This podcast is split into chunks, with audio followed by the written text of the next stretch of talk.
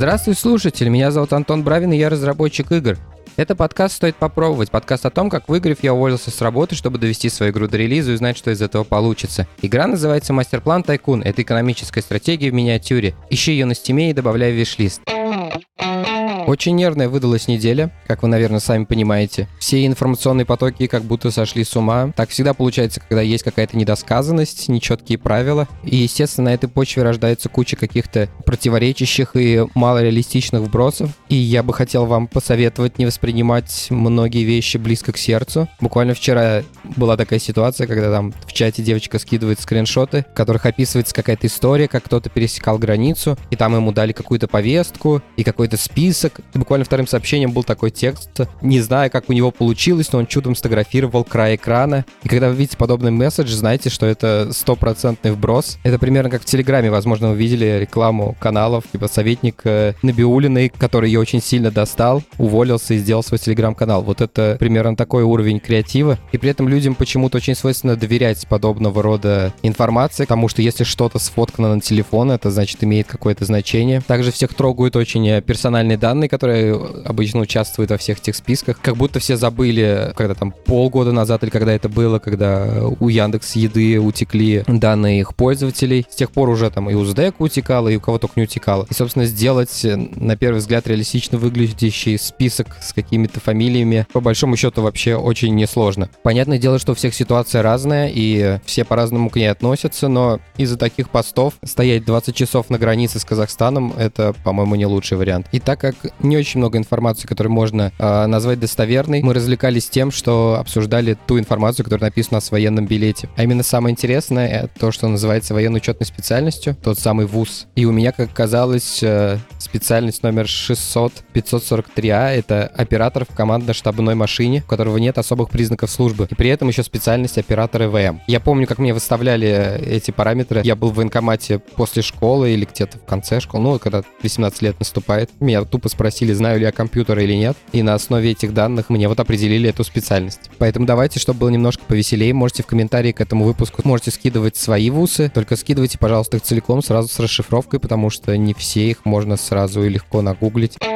На этой неделе у меня нету какой-то выделенной темы для разговора, поэтому по традиции я расскажу, что я сделал за последнее время э, с игрой. Начнем мы с продвижения. Я уже несколько недель пишу определенного вида девлоги. Я не знаю, этот формат придумал издатель или он довольно популярный и его используют все подряд. Ребята его называют making of, то есть это такая некая предыстория того, как пришла идея, как появились первые прототипы, как они выглядели, вот такие вот штуки. Я нафигачил уже на три части текста. Первая из них уже вышла на английском в Steam Community. Ссылку я давать не буду, потому что, ну, если вам прям хочется, можете прямо сейчас найти или подождать несколько дней. Я планирую на русском выложить это где-нибудь на DTF, на Хабре, и можно будет прочитать это там. У меня такое забавное ощущение появилось. Это вот как у Ромера постоянно спрашивают, а как вы придумали Doom, как вы еще что-то. И чем больше раз он эту историю рассказывает, тем он больше в нее вкладывает какого-то драматизма, какой, какого-то смысла такого, превозмогания и прочего. Так происходит, собственно, со всеми историями, и мне кажется, я не исключение, потому что эту историю я уже рассказывал в подкасте,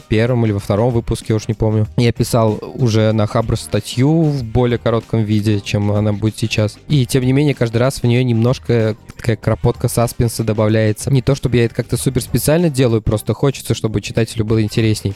Что еще касается продвижения, сейчас делается трейлер для Next Fest. И мне поступил очень интересный запрос. Мне написала Лера, это бренд-менеджер из Raven Age, говорит, можешь скинуть нам всю графику, которая у тебя есть в игре?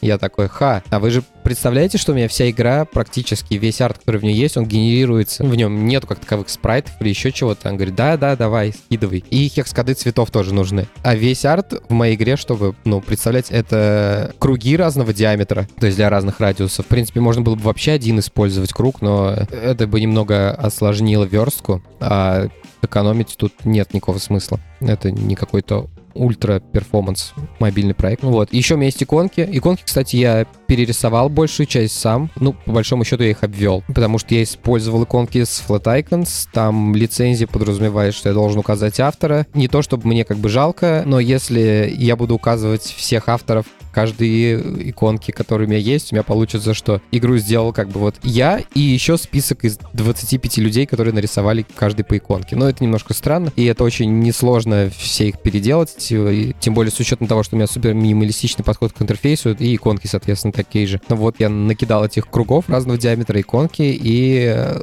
цветов, как у меня выяснилось, что-то типа стремящимся к 150. Вам может сейчас показаться, что это очень дофига, но на самом деле там есть много всяких нюансных мест, которые требуют использования разных цветов. Если брать те же ресурсные области, сейчас вот что самое показательное, это глина то она состоит из трех слоев тайлмапов. Соответственно, на каждом слое лежит материал. Материал перекрашивает серенькую текстурку, и у нее есть четыре параметра. Это основной цвет, цвет сетки, цвет границы и цвет тени. Если мы используем три слоя для того, чтобы создать вот эту иллюзию объема, этот материал лежит на каждом из слоев, то есть у нас получается на одну ресурсную область 12 цветов. Ну, сейчас у меня там цвет сетки, по-моему, одинаковый в большинстве случаев, но все же их вот столько выходит. Э, с водой попроще, потому что второй, третий слой там использует просто плоский материал.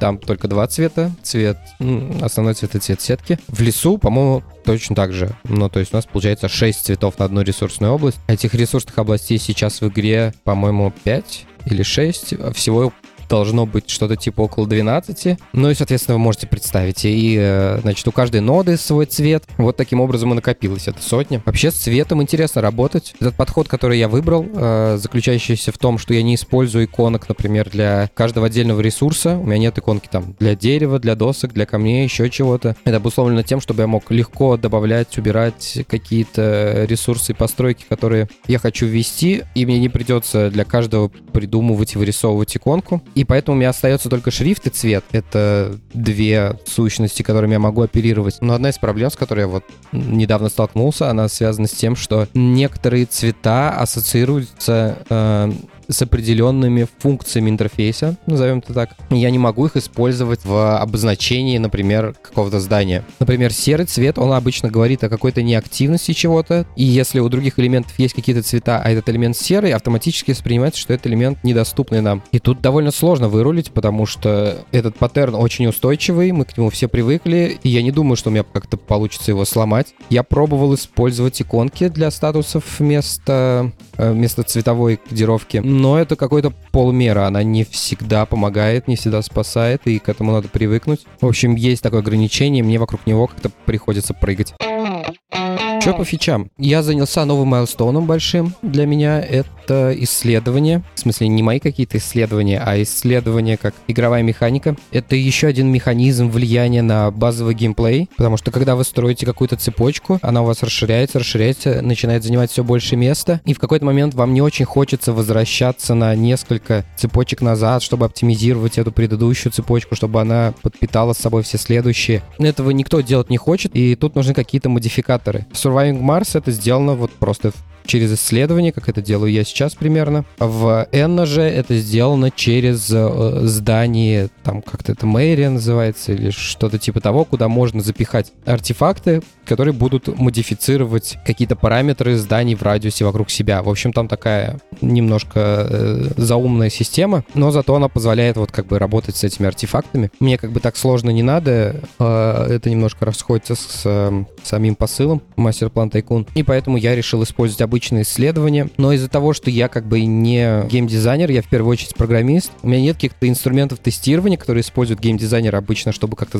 прототипировать свою идею, то есть я не знаю этих подходов, и мне приходится прототипировать прямо внутри билда. Я как-то это придумал, я начинаю делать какую-то реализацию, если я сталкиваюсь с какими-то неразрешимыми проблемами вот прямо на в тот момент, когда я занимаюсь этой реализацией, я возвращаюсь назад и думаю, как все переделать так, чтобы эту проблему решить. Но при этом много есть факторов, которые, на которые мне явно нужен ответ, но я понятия не имею, имеет ли он смысл сейчас или нет. Как пример, э, в том же Surviving Mars есть механика, которая позволяет ставить на паузу исследования, либо отменять их. И там, по-моему, даже очередь есть. Можно в очередь ставить исследования. Почему так? Это сделано из-за того, что игрок, у него нету обычно потребности в каком-то исследовании прямо сейчас, и он в какой-то момент начинает просто э, ставить в очередь, ну, по крайней мере, я так поступаю, возможно, это специфик того, что я играю в основном на легких уровнях сложности, возможно, на в высоких сложностях там ситуация меняется, надо быть больше погружен в игру, не знаю. Но я играю обычно так, что я вот не знаю, какое исследование мне необходимо, как оно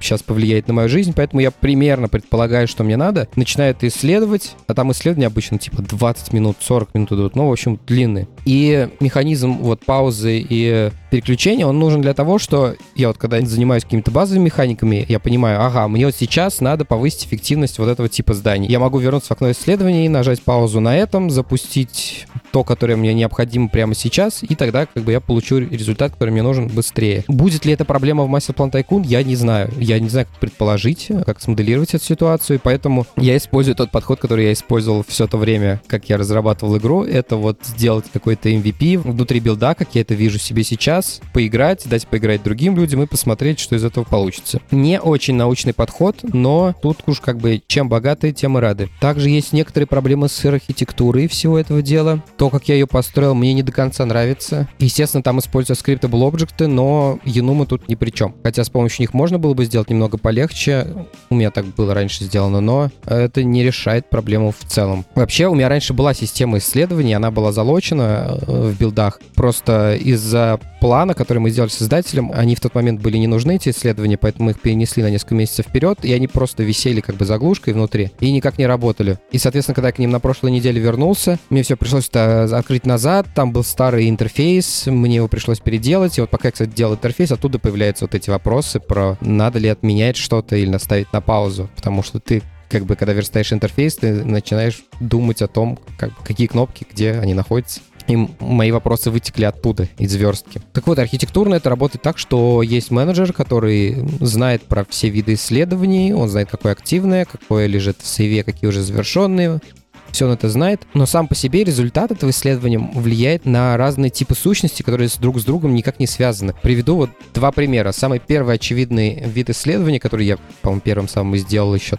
несколько месяцев назад, это был тот, который позволяет увеличить скорость передвижения ресурсов по линкам. Мы завершили исследование, получили плюс 10% скорости. У нас теперь этот шарик быстрее э, бегает от точки к точке. Собственно, скоростью передвижения занимается сам линк, его класс, и это полностью его ответственность. Другое же исследование, которое вот сделал буквально на днях, это исследование, позволяющее повышать э, размер склада. Сейчас у нас склад лимитирован 75 айтемами на каждый ресурс. После исследования он станет на 50 больше. И тут как бы может показаться, что это функционал для ноды, но это на самом деле не так, потому что нода Storage, она работает не со своими внутренними складами, у нее их просто нет. Она использует Global Storage, который внутри э, контроллера который оперирует всей игрой, именно с геймплейной точки зрения. И этот контроллер с линками не связан вообще никак. То есть, естественно, там можно докопаться от одного в другое, но у них нет никакого базового класса, от которого можно было бы отнаследоваться или еще что-то, и нет никакого смысла его вводить, э, потому что тогда я свяжу две сущности, у которых общее будет только вот это вот э,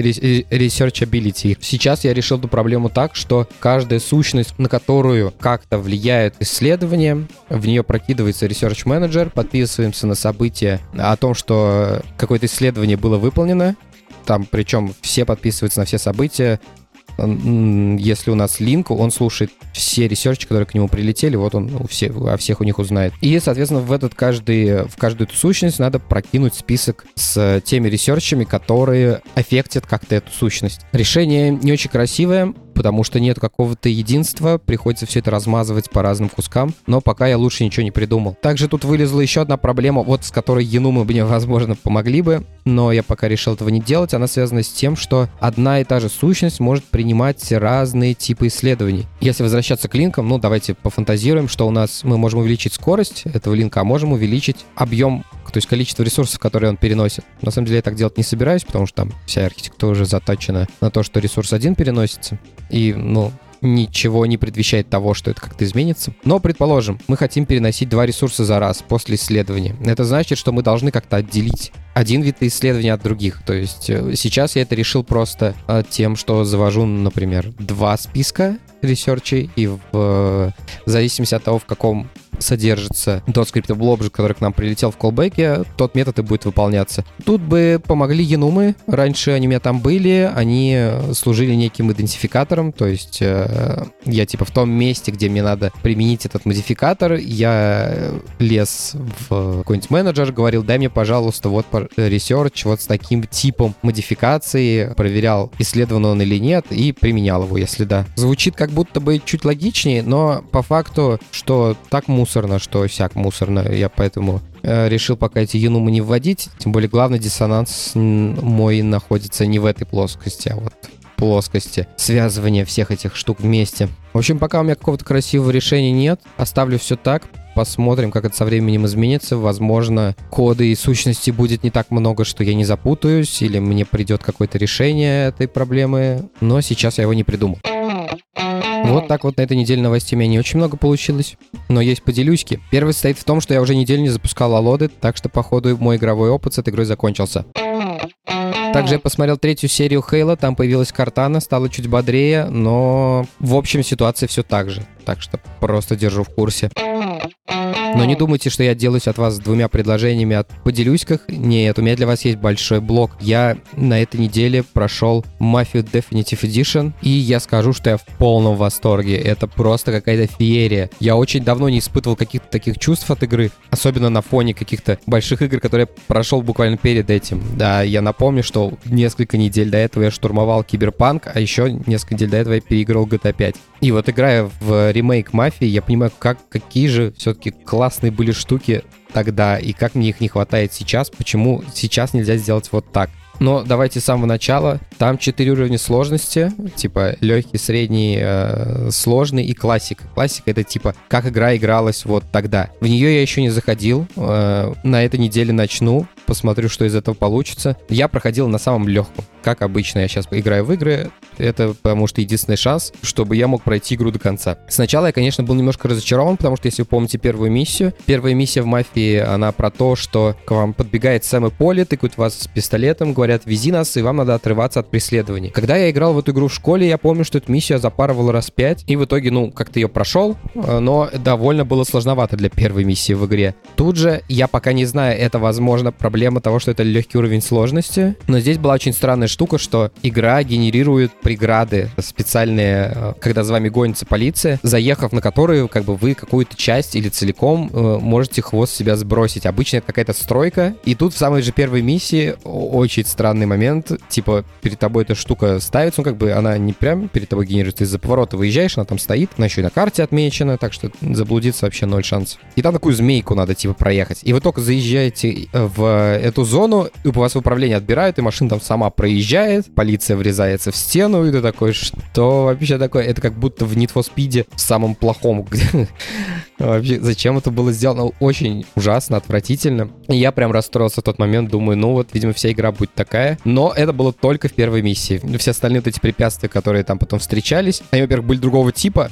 Там разрывалась дорога, типа ремонт, и там трамплинчики были, типа по трамплинчику надо заехать, и, а полицейские не умеют на трамплин заезжать. Ну все, до свидания. И вот эта штука в начале практически сразу забыл о ней, потому что все остальное это просто великолепно. Это не такой ремейк, где взяли старую версию, поменяли графон, и мы типа селектом переключаемся между, ну, между играми. Нет, это игра, сделанная с нуля, там есть много изменений, которые не фатальные, которые не меняют как-то сильно игру, но они привносят в нее что-то, как бы заполняет белые пятна. Там может быть, например, переделан какой-нибудь дом из миссии. Если вы помните, там типа миссия четвертая, пятая, э, когда вам надо приехать в дом за городом, там у вас типа сделка, Сэм и Поли заходят в дом, Поли выходит раненый, и вы, вам типа надо вытащить Сэма. Вы заходите сзади, и там вот эта вот отсылка к тарантиновскому криминальному чтиву, где Траволта в туалете сидит. Типа вы открываете дверь, там чувак на толчке, и вы в него из дробовика шмаляете. То здесь этот дом узнается, вы в него также заходите, но там типа туалет в первой части, если мне память не изменяет, был справа, а здесь он на втором этаже слева. Это вот первое отличие, которое я заметил в таком виде. Убраны некоторые ненужные поездки, где вам не надо после миссии возвращаться куда-то назад. Ну, штуки три, наверное, я насчитал, которые убрали.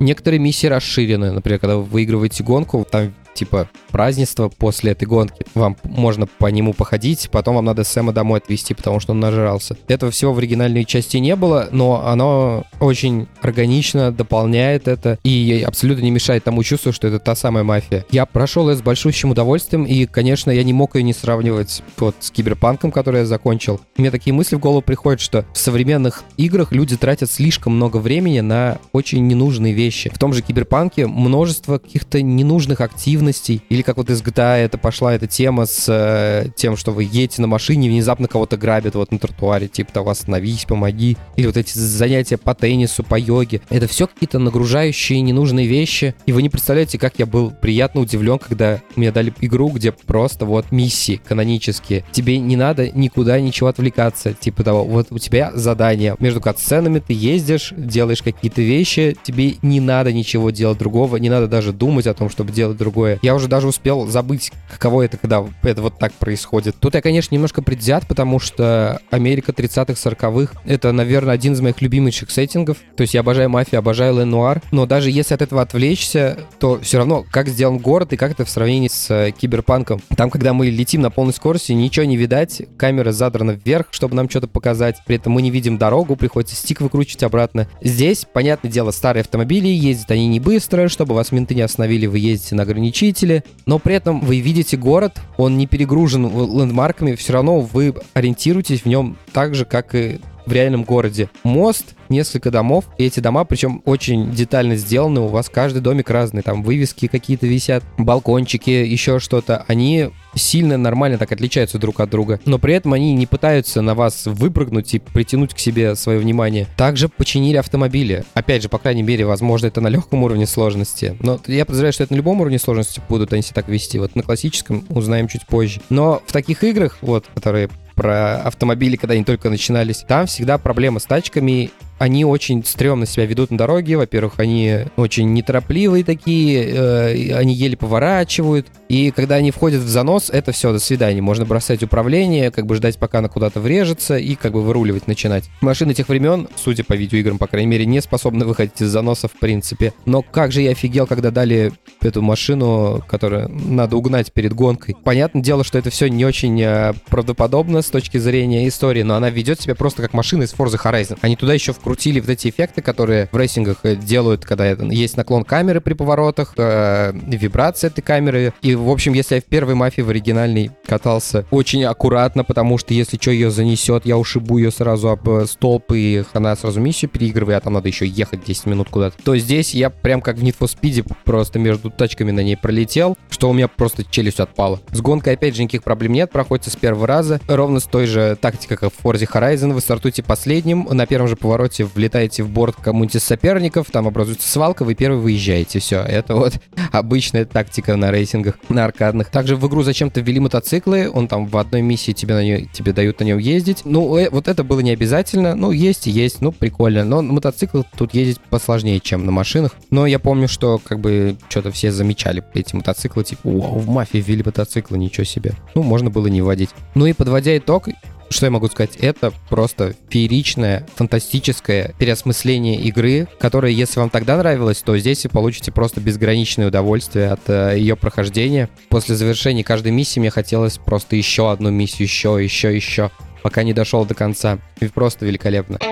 А наш подкаст подходит к концу, а это значит самое время мне поблагодарить э, ребят, которые поддерживают этот подкаст финансово на сервисе Boosty. Напоминаю, что если вы хотите как-то поучаствовать в том, что я делаю, а, начиная от игры, заканчивая тем самым подкастом. Вы можете поддержать меня на этом сервисе. Там есть разные тиры соразмерно любому желанию, которое у вас есть. И начиная с 300 рублей вы можете попасть в список тех, кому я говорю спасибо в этом подкасте. В частности, это Константин Молчанов. Спасибо тебе, а также другим ребятам, которые меня поддерживают тиром пониже. На этом у меня все. Спасибо, что были со мной на протяжении всего выпуска. Ставьте оценки, оставляйте отзывы на тех площадках, где вы слушаете подкаст. Тогда его смогут услышать большее количество людей.